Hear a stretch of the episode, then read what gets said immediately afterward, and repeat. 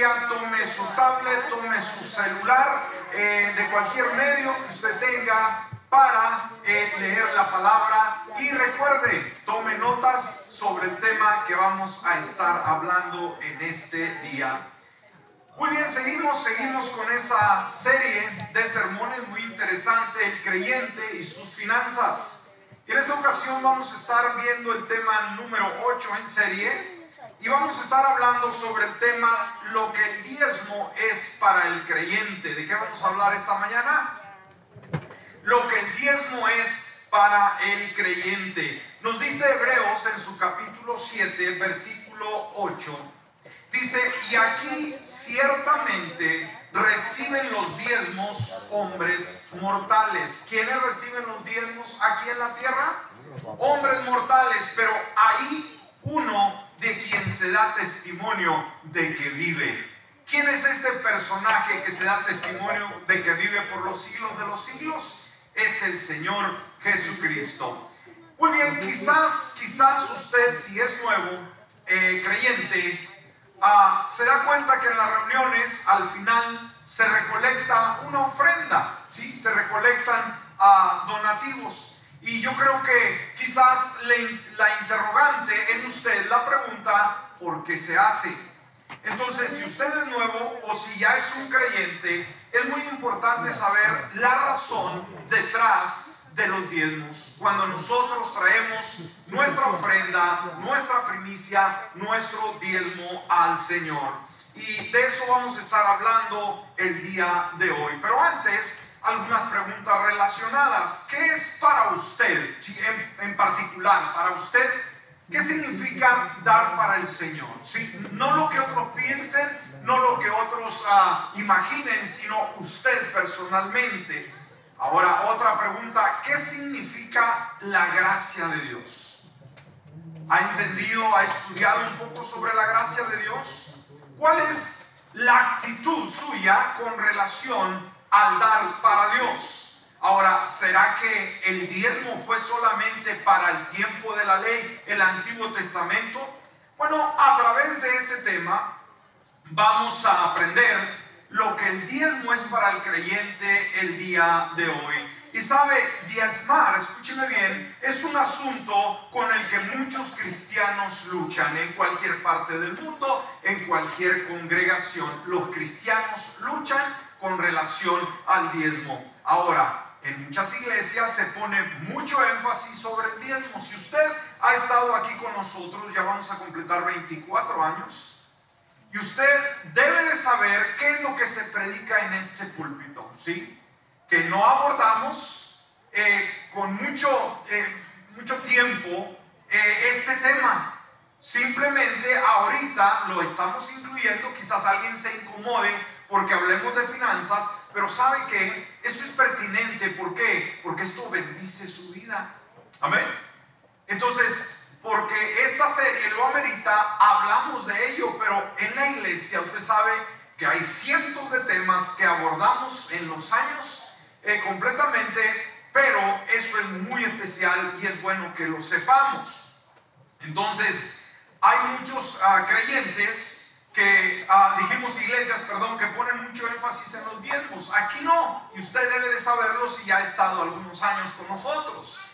Entonces, al mismo tiempo, hay muchos creyentes alrededor del mundo, escúcheme, que rehusan someterse a la exhortación bíblica acerca de traer ofrendas y diezmos a Dios. Aunque están los dos extremos, unas iglesias que continuamente están hablando tanto del diezmo y otros cristianos que simplemente rehusan, que no quieren oír ni saber nada sobre las ofrendas. Ahora, aunque hay infinidad de opiniones al respecto a este tema, Dejemos que la Biblia, que es la verdad, sea la que nos habla y nos dé entendimiento sobre este tema en particular. Así que si usted está apuntando, en primer lugar, punto número uno, vamos a empezar con una pregunta, ¿qué es el diezmo? Bueno, la palabra, la palabra diezmo viene del latín decimus, ¿amén? Que significa décimo o décima parte. En griego y en hebreo, idiomas originales en los cuales escribieron la Biblia, las palabras utilizadas tenían este mismo significado, décima parte. Ahora, el diezmo en el Antiguo Testamento era un sistema de tributario que Dios estableció para el sostén ah, de los levitas, que ellos se encargaban de oficiar en el templo, ¿sí? Y obviamente también para financiar los gastos del templo y todo lo que esto involucraba, y también para ayudar a los pobres, las viudas, en sus situaciones. Entonces, además, básicamente, cuando entendemos y hablamos sobre el diezmo, el diezmo es la, décima parte de lo que nosotros generamos. ¿sí? El diezmo es la décima parte de lo que nosotros generamos. Ahora, aquellos que ya tenemos a Cristo como nuestro Señor, Hemos hecho de esto un hábito en nuestra vida. Muchos no batallamos con el diezmo, con la ofrenda. Lo vemos que es una cultura que no solamente la queremos para nosotros, sino también la queremos para nuestros hijos y para aquellos que vienen después de nosotros. ¿Por qué? Porque nos hemos dado cuenta que es bíblico, nos damos cuenta que es correcto y nos damos cuenta que esto aporta bendiciones a nuestra vida y queremos también transferir esa bendición. Entonces, desde el principio, escúcheme, Dios siempre, a Dios, a Dios se le ha dado, perdón, las ofrendas y los diezmos eh, con una señal de gratitud, de agradecimiento por su misericordia y su gracia eh, para con el ser humano. Entonces debemos de entender algo desde ese punto de partida. Los diezmos, el 10% de lo que nosotros generamos, escúcheme, no es nuestro la Biblia dice que le pertenece al Señor y deben hacer apartados porque son santos para el Señor. Eso es lo que la Biblia nos dice, por ejemplo, en Levíticos capítulo 27, versículo 30. Dice, todos los diezmos de la tierra, tanto de la semilla de la tierra como del fruto de los árboles, pertenece al Señor. Es cosa sagrada al Señor.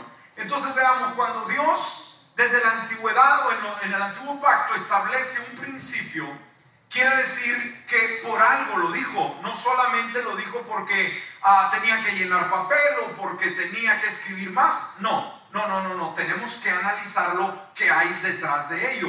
Entonces todos los diezmos de la tierra, tanto de la semilla como el fruto de los árboles, pertenece al Señor. Como decíamos en uno de los temas, temas anteriores, el diezmo, hermanos, no le damos a Dios de lo que nosotros tenemos. ¿Sí? El diezmo pertenece a Dios. Él nos dice que traigamos, ¿verdad? El diezmo a la casa de Dios. No nos dice den, no nos dice ofrenden, sino trae. Cuando se trata de ofrendas es diferente y vamos a ver más adelante este detalle. Entonces pertenece al Señor, es cosa sagrada al Señor. Entonces cuando hay algo sagrado que Dios mismo especifica, iglesia, debemos de poner mucho cuidado. Porque quiere decir que es santo, quiere decir que es algo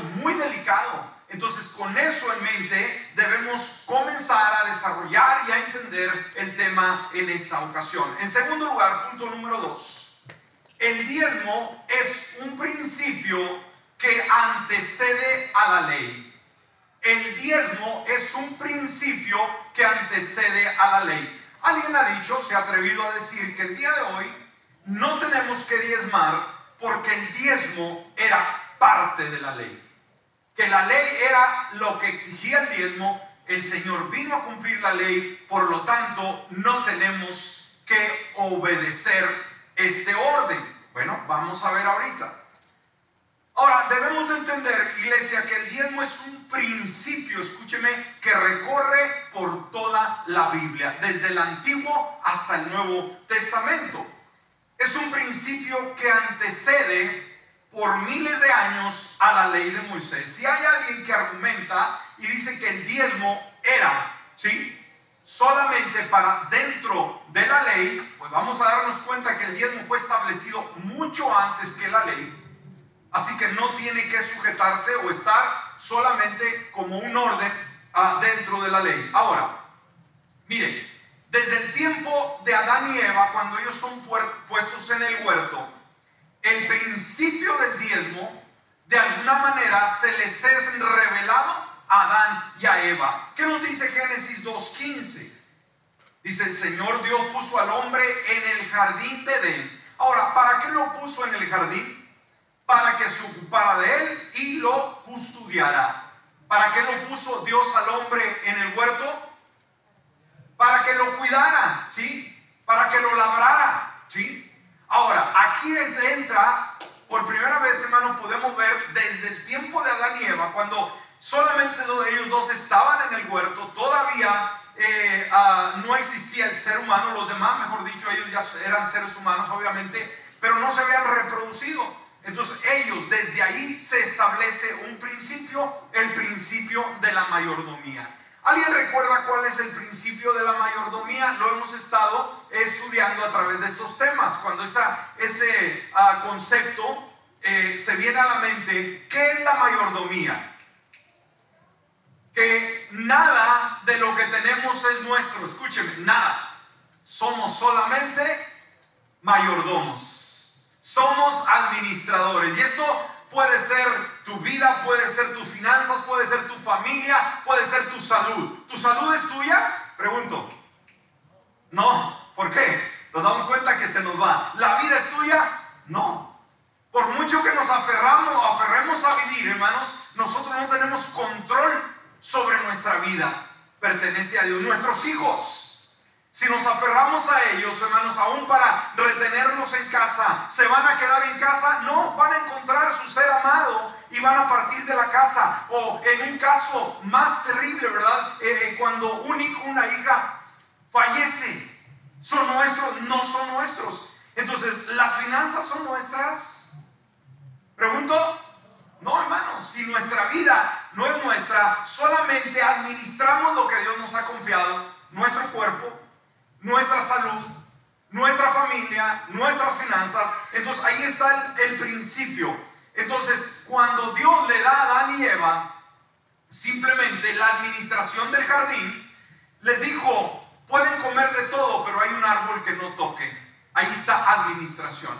Pero, ¿qué hizo Adán y Eva con esa, uh, ese privilegio que Dios les daba de administrar el huerto? Una vez más, ¿qué eran? ¿Eran dueños del huerto o eran administradores? Pregunto. Eran administradores, pero ¿cómo actuaron? Comieron del fruto prohibido. Entonces, ¿qué significa? Ellos actuaron, en vez de ser mayordomos o cuidadores del huerto, actuaron como dueños. ¿Está conmigo? Y las consecuencias, consecuencias fueron devastadoras. Entonces, administrar bien el huerto desde el principio, hermanos, la mayordomía, produciría en ellos vida, pero abusar de la confianza de la administración que Dios les daba produciría muerte. Qué tremendo, ¿no? Entonces, ah, veamos, de la misma manera debemos de entender el principio del diezmo de la misma manera opera en nosotros. ¿Ok? Dios nos da administrar nuestras finanzas, ¿sí? Pero del 100% que ganamos, nos dice que el 10% le pertenece a Él. ¿Ok? Ahora, ¿será que le pertenece solamente el 10, hermano? Pregunto. Una vez más, le pertenece todo. No es nuestro, no es nada, ¿sí? Entonces, Dios nos da una responsabilidad de administrar, bien este aspecto en nuestra vida. Ahora, una vez más, 430 años antes de que la ley ¿sí? Ah, adoptara el principio de los diezmos como parte de la ley, el diezmo ya había sido practicado. Dijimos, ¿cuándo fue dado el diezmo, hermanos? previo a la ley, ¿cuántos años antes de que iniciara la ley el diezmo ya había sido efectuado? ¿Cuántos años dije? 430 años. Esto es clave que usted se lo memorice. 430 años antes de que la ley fuera, fuera dada para los que argumentan de que los diezmos son de la ley, pues aquí podemos ver que no es así. Ahora, en este caso hay un ejemplo de Abraham dando sus diezmos, ¿sí? Y se los da a un sacerdote llamado Melquisedec. Vaya conmigo a Génesis capítulo 14, versículo 18 al 20. Dice entonces Melquisedec, rey de Salem y sacerdote del Dios Altísimo, sacó pan y vino y le bendijo diciendo, bendito sea Abraham, el del Dios Altísimo, creador del cielo y de la tierra, y bendito sea el Dios Altísimo que entregó tus enemigos en tu mano. Y miren lo que dice la última frase del versículo, y le dio a Abraham los diezmos de todo. Entonces aquí podemos ver por primera vez, hermanos, cómo este hombre, Abraham, da los diezmos, ¿sí? A un sacerdote, al rey de Salem. Muy impresionante. Ahora, algo que nos debe llamar la atención, fíjese, que este Melquisedec, hermanos, es un personaje muy siniestro en la Biblia. Es un personaje en el cual no se le sabe de dónde vino ni para dónde se fue no se menciona mucho, pero escúcheme, Melquisedec es un prototipo de Cristo Jesús. Ponga mucha atención. Si usted batalla con lo que es el diezmo y está luchando eh, eh, en, comprender, es bueno que usted ponga atención a esto y analice este detalle tan importante. Melquisedec es un prototipo de Cristo Jesús. ¿Cómo nos damos cuenta? Miren lo que dice Hebreos capítulo 5, versículo 9 al 10 leímos el primer relato, el Antiguo Testamento. Ahora vamos al Nuevo Testamento. Dice la palabra, y habiendo sido perfeccionado, o sea, Cristo Jesús, vino a ser autor de eterna salvación para todos los que le obedecen y fue declarado por Dios sumo sacerdote según el orden de Melquisedec. Ahí está, Jesús vino a ser ah, declarado por Dios sumo sacerdote según el orden de Melquisedec. Entonces, si analizamos, por ejemplo, también todo el, capítulo 7 de Hebreos, muestra cómo Jesús es la realización de todas las características que representaba Melquisedec. Y da atención el hecho de que Abraham daba el diezmo a Melquisedec. Por eso Hebreos capítulo 7, dijimos 1 y 3, Dice, porque este Melquisedec, rey de Salem, sacerdote del Dios Altísimo, que salió a recibir a Abraham que volvía de la derrota de los reyes y le bendijo, a quien asimismo dio a Abraham los diezmos de todo, cuyo nombre significa primeramente rey de justicia y también rey de Salem, esto es rey de paz. Ahora, estos atributos, hermanos, que se mencionan, Dice que a Melquisedec se le llama rey de justicia y rey de Salem. ¿Será que habrá un hombre que puede poseer esos atributos fuera de, Jesucristo? Pregunto. No. Nadie puede tomar, hermanos, de justicia, rey de paz. ¿Quién es el rey de paz? Cristo Jesús. Amén. Ahora, el versículo 3, fíjese, la genealogía o de dónde provino, de dónde surge, dijimos Melquisedec, un personaje místico, sin padre, o sea, no se da el nombre del padre, ni madre, sin genealogía, no se dice de dónde vino, cuáles fueron sus abuelos, sus padres o sus hijos, que ni tiene principio de día ni fin de vida, sino hecho semejante al Hijo de Dios, permanece sacerdote para siempre. Entonces Melquisedec, una vez más, iglesia, es un prototipo de Cristo Jesús. Entonces, cuando Abraham presenta sus diezmos, ¿a quién se los estaba presentando de una forma eh, eh, este, geográfica? Pero ¿en qué significaba? ¿A quién le estaba dando ese, ese donativo? A Dios. Amén. ¿Recuerda cuando Jacob peleó con el ángel? Dice la Biblia que un ángel peleó con Jacob toda la noche. Pero ¿qué nos dice la Biblia? ¿Quién era ese ángel, hermanos? Era Dios mismo. Era Cristo mismo. Amén. Entonces ahí eh, Abraham dio el diezmo a Melquisedec. Ya sea cuando vamos, hermanos, a lo que la, Biblia nos enseña, ¿a quién le estaba entregando los diezmos Abraham? ¿A un ser humano? Bueno, era un ser humano Melquisedec, pero ¿qué, ¿qué, trasfondo había detrás de él? La figura de Cristo Jesús. O sea, era símbolo de él. Esto ocurrió cuántos años antes de la ley dijimos, se lo aprendió? 430 años. Ahora, usted como creyente, cuando trae su diezmo al Señor, usted lo trae a la iglesia. Pero tenga esto en mente, por favor, para que no pierda la recompensa, la paz, la tranquilidad. Cuando usted trae su diezmo a la iglesia, porque es el lugar donde hay que traerlo, usted se lo está dando a quién? Al Señor Jesucristo. Amén. Por eso no se mida y no, no, no ponga a decir, bueno, ¿qué van a hacer con mi dinero? No, simplemente se lo estamos dando a Jesucristo. Entonces su diezmo usted se lo da al Señor Jesucristo. Hebreos 7:8, por eso es el versículo que usamos de apertura. He aquí ciertamente reciben los diezmos hombres mortales, sí. Hombres mortales hasta el día de hoy reciben sus diezmos, pero ahí uno de quien se da testimonio de que vive. ¿Qué significa? Cuando usted aporta, el Señor Jesús lo recibe. Usted puede pensar que se lo dio a la iglesia local, que lo dio a este ministerio, pero un sentido espiritual muy real se lo dio al Señor Jesús. Eh, vayamos al punto número 3 rápidamente para ir cubriendo. Ahora, dijimos, cuando hablamos del diezmo, ha habido controversia y se ha dicho que el diezmo es del Antiguo Testamento. Bueno, vamos a ver en el punto número 3, dar en la era de la gracia. Punto número 3, o sea, ofrendar en la era de la gracia. ¿Cuál es la era que estamos viviendo el día de hoy? ¿Todavía estamos bajo la ley? Pregunto. No, estamos bajo la gracia. Desde que Cristo resucitó entre los muertos, hermanos, todo este tiempo estamos bajo la gracia. Ahora, una pregunta y que puede ser muy desafiante.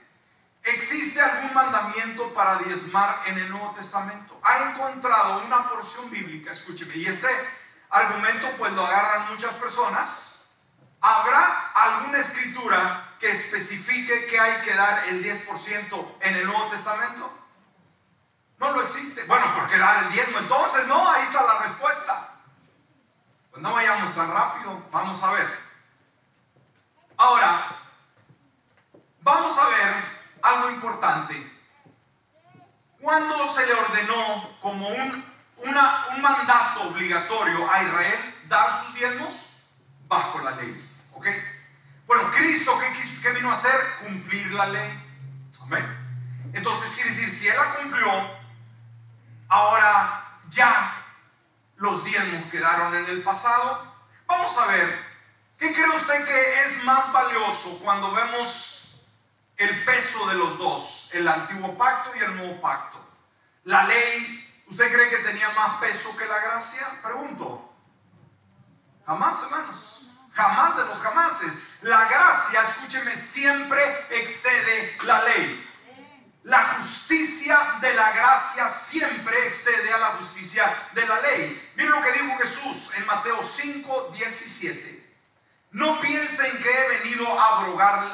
los profetas. ¿Qué dijo Jesús? No piensen que vengo a anular, que vengo a desacreditar, que vengo a decir, no sirve más la ley. No, no, no, no, no, no. no la ley de los profetas, no he venido para abrogar, no he venido para quitar la ley, sino he venido para cumplir la ley. Él la cumplió. No hubo un hombre humano que pudo haberla cumplido, solamente él. Ahora, miren lo que dice el versículo 20, y esto nos desafía, hermanos, para poder evaluar, es más, más demanda en la ley o en la gracia. ¿Por qué? Porque muchos lamentablemente han usado la gracia como algo barato. Escúcheme, Recuerde, ¿qué decía la ley, hermanos? Ojo por ojo, diente por diente. Amén. Pero en la gracia todo se vale. Puedo vivir como quiera. Total, estoy bajo la gracia. Lamentablemente, mucha gente ha abusado de la gracia. Tengamos mucho cuidado. Mire el estándar de Dios para el creyente en el versículo 20 de este mismo capítulo. Mateo 5, 20. Porque les digo que a menos, ponga atención a esto, que su justicia, o sea, su conducta, sea mayor que de los escribas y de los fariseos, jamás entrarán en el reino de los cielos. Estos tipos, hermanos, los escribas y los fariseos eran la crema innata de la ley. Eran los que enseñaban la ley, eran lo mejor que había, aunque eran terribles. Pero ¿qué dijo Jesús, hermanos? Les digo esta cosa. Si su comportamiento, su conducta, su estilo de vida no es mejor que estos, wow, simplemente nunca van a entrar al reino de los cielos. Diga, wow. Amén. ¿Estamos? Decir, ¿tengo que ser mejor que los de la ley? Sí. ¿No era más fácil la ley? No, para nada. Entonces aquí vemos una verdad importante. La justicia de la gracia siempre excede a la de la ley. Siempre que Jesús se refiere a una ley del antiguo pacto, define un estándar superior, bajo la gracia. ¿Está conmigo? Los diez mandamientos, hermanos. Por ejemplo, ¿qué dijo la palabra, verdad? Simplemente que él, en la Biblia, este, el que cometía adulterio era asesinado, pena de muerte. Tenía que llegar a ese extremo para ser condenado. Pero ¿qué dijo Jesús en la gracia, hermanos? Con relación al adulterio. ¿Se acuerdan lo que dijo Jesús? El que mira a una mujer para codiciarla en su corazón, ya cometió adulterio. ¡Wow! La ley, hermanos, ameritara que se llegara al hecho mismo, pero la gracia dijo, cuidado con lo que ves, puedes caer en esa. Entonces, el estándar de la gracia, hermanos, no crea que es barata, es más alta. ¿Estamos entendiendo algo? Ahora, ¿qué estándar es más alto cuando vamos al diezmo? ¿Qué es lo que demandaba la ley, hermanos, de, de las finanzas de los judíos? ¿Qué porcentaje? el 10% fijo en el Antiguo Testamento. Ahora, ¿cuál es el estándar más alto? ¿El 10% en el Antiguo Testamento o ofrecer una ofrenda proporcional en el Nuevo Testamento? Fíjese, una vez más, ¿está entendiendo la pregunta? ¿Sí? El 10%, ¿qué es más alto? ¿El 10% en el Antiguo Testamento o una ofrenda proporcional en el Nuevo Testamento? Usted se queda, no entiendo, pastor, está bien. Vamos a aprender. El estándar de dar es más alto en el Nuevo Testamento porque la gracia siempre va más allá de la ley.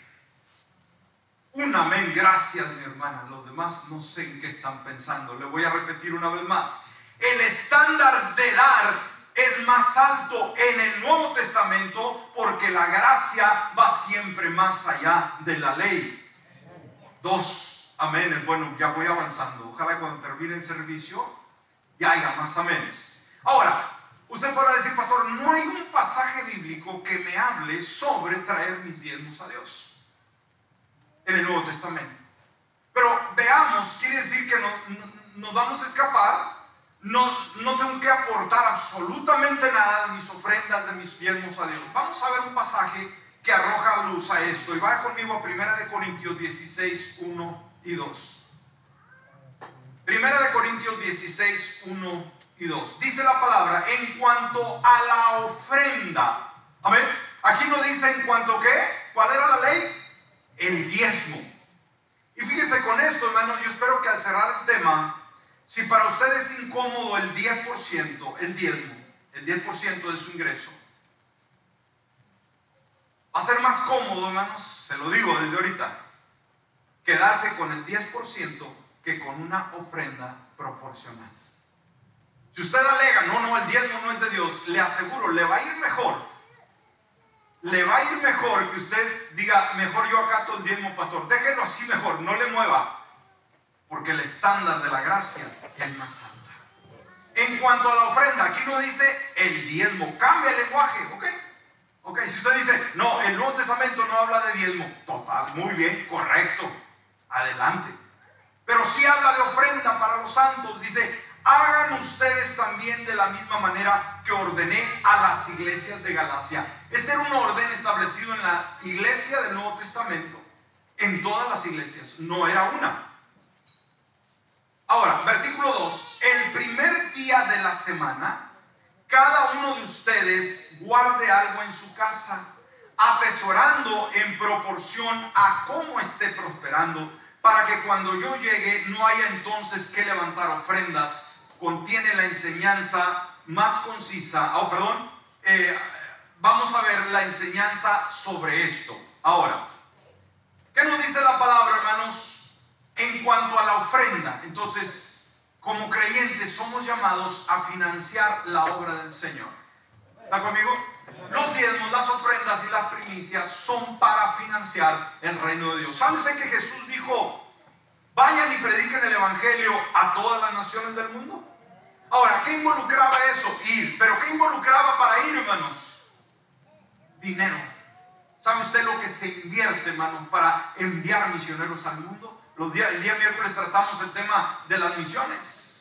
¿Sabe lo que cuesta enviar misioneros al mundo, establecer iglesias, hermanos? Es un dineral impresionante. ¿De dónde va a surgir ese dinero? Del pueblo. ¿Está conmigo? No malinterprete, ese dinero no es para que se haga rico el pastor. ¿Ok? No, no, no, no, no. Yo no recibo sus diezmos. Y yo, como pastor, pago mis diezmos. ¿Cómo le parece? Aquel día desafiamos a traer las primicias. Yo he traído mis primicias también como pastor. Quiero ser ejemplo para usted. Amén. Ahora, nos dice la palabra el primer día de la semana. Vamos a ver, esta es una enseñanza muy clara en el Nuevo Testamento. Aquí nos muestra estos versículos tres cosas muy importantes que todo creyente debe dar con regularidad. Amén. ¿Qué nos muestra estos versículos? Que cada creyente, usted es un nacido de nuevo, un hijo de Dios, una hija de Dios, es llamado a traer su ofrenda al Señor. Amén. Vamos a llamarlo así se debe dar con regularidad. ¿Cada cuándo se debe de dar? Con regularidad. ¿Qué nos dice el versículo 2 en su primera parte? El primer día de la semana. ¿Cuál es el primer día de la semana, iglesia? El día domingo. Por eso el domingo eh, traemos nuestras ofrendas, nuestros diezmos, nuestras primicias. ¿Ha visto que se pasan los sugieres recolectando las ofrendas y los diezmos los domingos?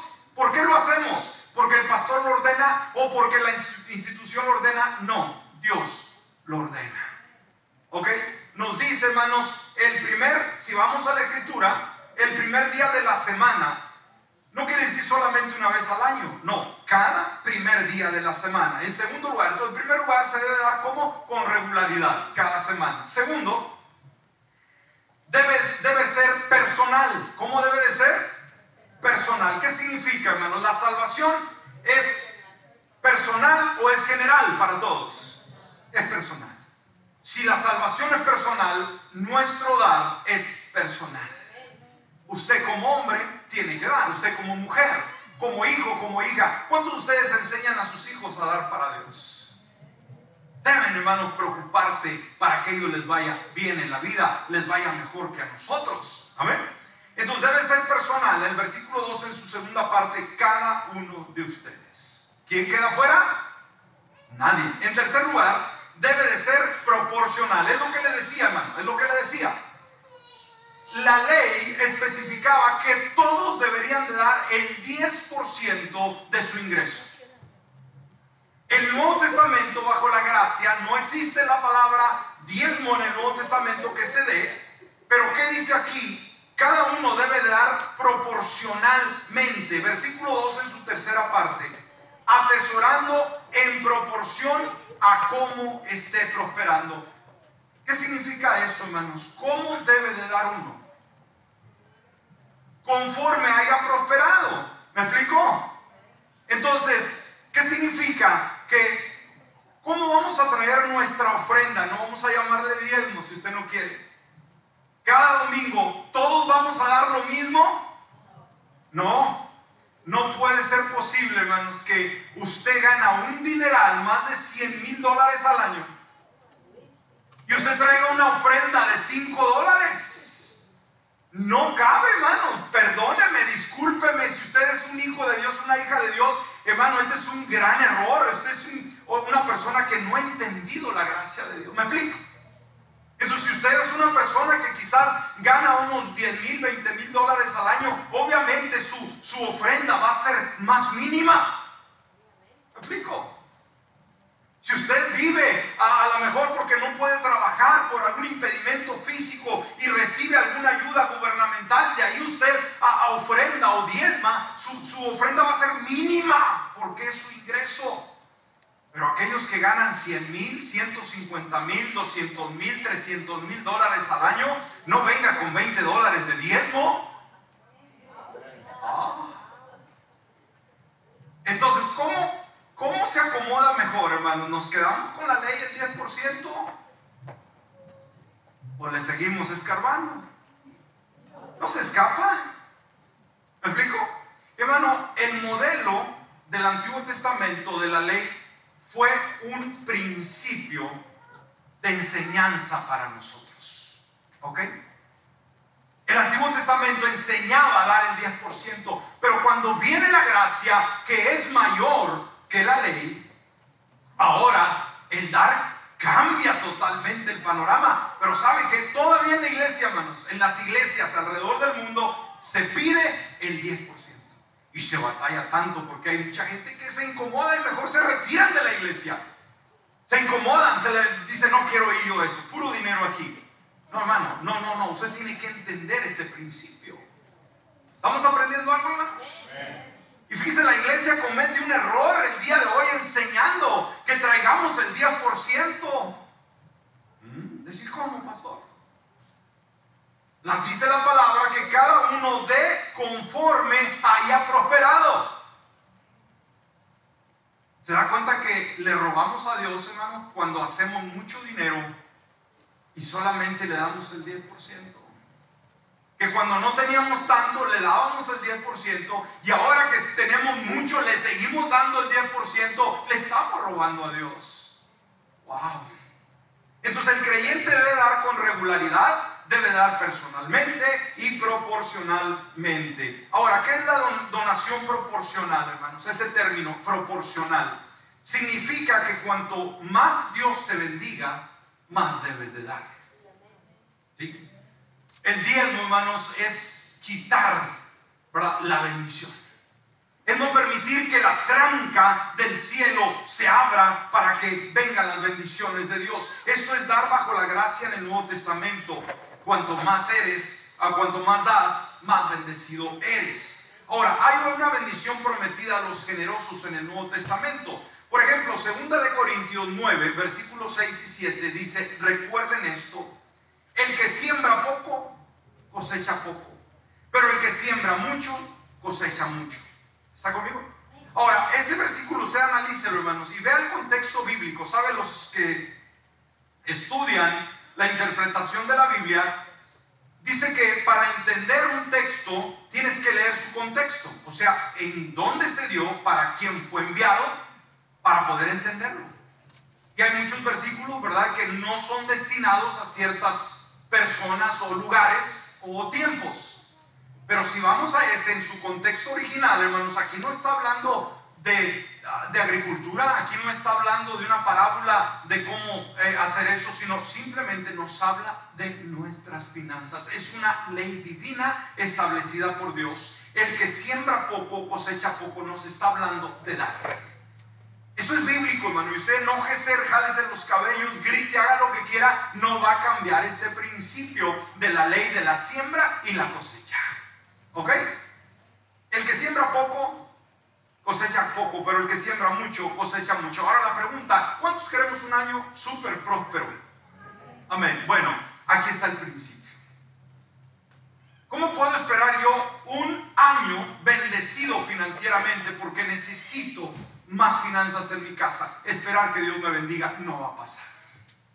Necesitamos empezar a funcionar en los principios que Dios establece en su usted va a sembrar. Si usted trae su diezmo y dice, pastor, he dado cinco años mi diezmo y quiero poner un negocio y quiero prosperar y quiero invertir en eso y no me sucede y estoy dando el 10%, ¿no será que te estás quedando corto? ¿Sabe? En mi caso, hermanos, personal, y yo le digo, yo enseño estos principios porque a mí me han funcionado, ¿ok? Yo no los enseño porque quiero que usted escuche, no, yo tengo que aplicarlos a mi vida. Y por años, escúcheme, por años yo he estado más, dando más del 10% de mi ingreso por años. Yo no he dado el 10% he dado más que el 10% por años. Que sea un ejemplo para usted, hermano, que también quiere la bendición de Dios sobre su vida y quiere eh, ver la gracia de Dios. Ahora recuerde, la prosperidad no es solamente decir generar bastante dinero, tener mucho dinero, hacerme rico. No, hay otras cosas que valen más que el dinero. Escúcheme, por ejemplo, un buen matrimonio, unos buenos hijos, una buena salud. ¿Será que usted puede comparar, hermanos, la prosperidad financiera con la salud? No, que si le dieran a escoger, hermano, millonario o saludable, una solamente, ¿qué puede, qué elegiría usted? saludable, más en el tiempo que estamos viviendo. Si eligiéramos millonario o una linda familia con quien puedo convivir, puedo disfrutar, ¿qué escogería usted? No sería algo torpe, hermanos, elegir el dinero en vez de una linda familia. Tendría que estar uno bien cerrado en la cabeza. Amén. Así que cuando hablamos, hermanos, del diezmo no se limita solamente a las finanzas, no se limita a la paz. Hermano, imagínense tener la paz de Dios. Dice la Escritura que cuando traemos diezmo al Señor, hermanos, dice que Él se encargará del devorador. Amén. El devorador que hace viene a destruir, a matar, a traer calamidad. Pero cuando damos nuestro diezmo, hermanos, ese es un medio para vivir bajo la protección divina. El diezmo no es cuestión de dinero solamente. Es cuestión de obediencia y cuestión de que nuestra vida esté más segura en Él. Denle ese aplauso al Señor. Entonces no se trata de dinero, hermanos. No vea el diezmo como me quieren despojar, quieren que quede pobre. No, el diezmo te enriquece. Y una ofrenda proporcional te doble bendice. ¿Me explico? Este tema es para que si usted no cree en los diezmos el día de hoy, empiece a hacerlo. Y si usted ha estado dando los diezmos por años, entre a la ofrenda proporcional. No lo escuché. Amén. Wow, esto está emocionante. Amén. Ahora, en estos versículos, versículo 8, veamos lo que agrega. Dios tiene el poder de darles más bendición de las que necesitan en este mismo versículo del capítulo que estamos leyendo en la segunda de Corintios 9, el 8 dice, Dios tiene el poder de darles más bendiciones. Fíjese, esto es bíblico. Dios tiene el poder de darles más bendiciones de las que necesitan. ¡Wow! ¿Entiende el lenguaje bíblico, hermanos? Que Dios sea capaz de darnos más bendición de lo que nosotros necesitamos. ¿Qué le decimos, Señor? Simplemente, dale, ¿no? Date el gusto conmigo. Gloria a Dios. Pero nosotros tenemos que hacer nuestra parte. ¿Para qué? Ahora, para que siempre tengan lo suficiente para ustedes, que no anden mendigando, que no andes con cara por ahí batallando, y también para que puedan ayudar generosamente a toda buena solamente para nosotros, sino para bendecir a, algo más. Entonces, hay dos extremos que debemos evitar cuando pensamos en el diezmo. Dos extremos. En primer lugar, el primer extremo es el peligro de dar un estricto 10% y ver el 90% restante como nuestro. Decir, Dios, te doy el 10, pero el 90 es mío. Cuidado. El otro extremo es usar la falta de estándar, o sea, la falta de estándar como es el diezmo, como excusa para no dar absolutamente nada y ser un egoísta con ello. Tengamos mucho cuidado de que estos no se interpongan. Ahora, algunos cristianos son grandemente bendecidos. No deberían de dar el 10, deberían de dar el, 13, el 15, el 20, el 30. Miren lo que dijo este gran hombre que da consejería financiera, financiera, Larry Barnett. Dijo, mire, hasta donde puedo decir, Dios nunca pidió menos del 10% a nadie. ¿Ok, hermanos? ¿Estamos aquí? Hasta lo que podemos decir, Dios nunca pidió menos. O sea, el estándar de Dios es decir 10% es lo primero. Pero si eso molesta a alguien, no veo ninguna razón por la que no puedan dar el doble si así lo desean. Si alguien se incomoda decir el 10% no me gusta, bueno, no hay ningún problema en que dé más. Qué, padre este concepto, ¿no? Sir John Templeton dice, uno que fue uno de los más grandes inversionistas del siglo XX, dijo, he observado a 100.000 familias durante mis años de asesoramiento sobre inversiones. Siempre vi mayor prosperidad y felicidad entre las familias que diezmaban que entre los que no lo hacían. ¿Escuchó? ¿Qué vio este hombre, hermanos? Más felicidad entre los que diezmaban que los que no. Alguien dijo, diezmar es mejor que tener el dinero guardado en un banco. Cuando uno diezma, recibe mucho más de vuelta que los intereses que el banco paga. Y por último, el diezmo debe ser consagrado para Dios y debe de ser traído a la casa del Señor. Éxodo 23, 19 en su primera parte dice, traerás lo mejor de las primicias de tu tierra, o sea, el diezmo, a la casa del Señor tu Dios. Aquí se establece la casa del Señor como el lugar apropiado para dar nuestros diezmos.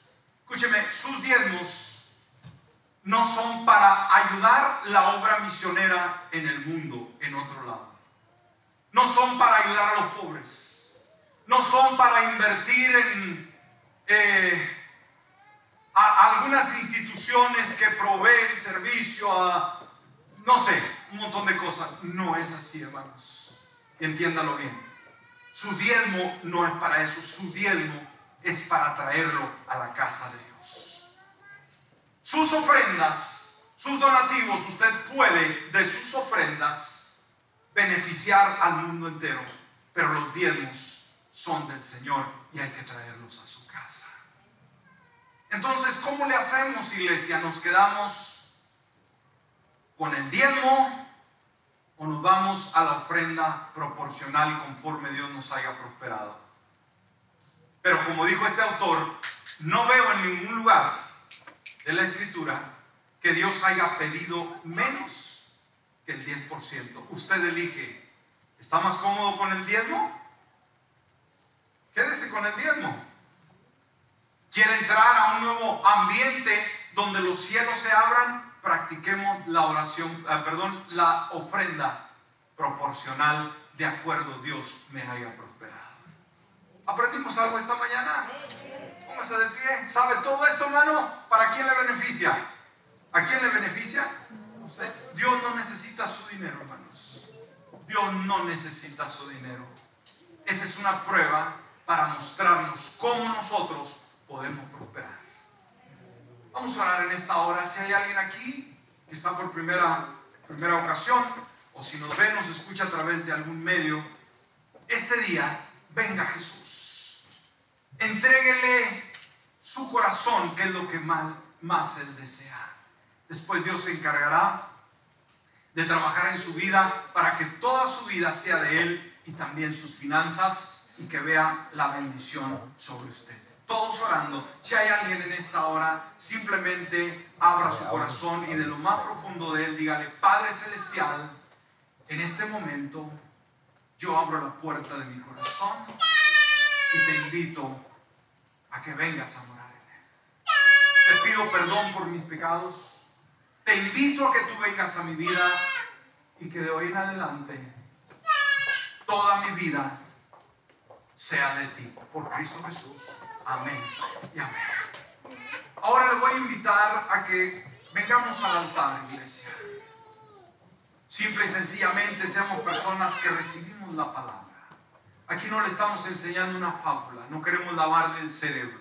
Son principios bíblicos, estamos hablando las finanzas y el creyente. Y aquí hay principios que nos llevan a la abundancia, que nos llevan a el fluir, el mover de Dios financieramente hablando. ¿Sabe? Todos queremos vivir mejor. Como lo hemos mencionado anteriormente, todos vinimos a esta nación a vivir mejor. Pero qué triste que aún estando aquí, que tengamos tantos años, todavía estamos batallando con las finanzas. Todavía batallamos mes con mes, al fin de semana, al fin de mes, con las deudas, con los pagos, el salario que no mejora y está trabajando. Porque los hispanos somos gente trabajadora. Los hispanos no somos dejados. En una ocasión en una reunión de ministros llegó una persona y diciendo, he recibido algún apoyo financiero de parte de esta institución para personas que pues viven en las calles, que no, que no tienen un hogar, que donde quiera se quedan y duermen. Y se acercó a nosotros y nos dice, pastor, ¿sabe usted por qué zona del área están los hispanos pidiendo ayuda en las, bajo de los puentes, en los ah, altos? ¿Dónde viven ellos? ¿En qué, bajo qué puente se quedan los hispanos y nos quedamos muy pensativos de no decir qué nos está diciendo? Sí, sí, conocen algunos espacios donde los hispanos ahí se quedan durmiendo en la calle. Le dijimos, es que los hispanos no los va a encontrar bajo los puentes, los hispanos trabajan. Y esa es la realidad, iglesia. Que somos una fuerza laboral, pero lo triste, a pesar de que trabajamos tanto, muchas veces el hispano es la persona más pobre nos logra salir adelante. ¿Dónde está el secreto? ¿Qué estamos haciendo mal? ¿Qué no está funcionando? Y más si somos hijos de Dios, debemos de darnos cuenta que el principio del diezmo, de la primicia, de la ofrenda proporcional, de acuerdo hayamos sido bendecidos, quizás no hemos sido fieles, pero el día de hoy todo puede cambiar. Padre amado, te damos gracias en esta mañana por esta enseñanza de tu palabra. Ruego, Señor, que cada corazón que haya escuchado o que escuchará a través de los diferentes medios este tema, pueda ser abierto esta verdad, Dios. El diablo hoy ha cerrado, Señor, la bendición, ha cerrado la puerta, el acceso a la abundancia y a la prosperidad, porque se ha vuelto aún el creyente muy incrédulo, y estamos sufriendo las consecuencias. Pero este tema, Señor, es cristocéntrico, es bíblico. Permite, Señor, que cada uno de los que escucharon el tema, en primer lugar, los que han estado aquí en la casa que puedan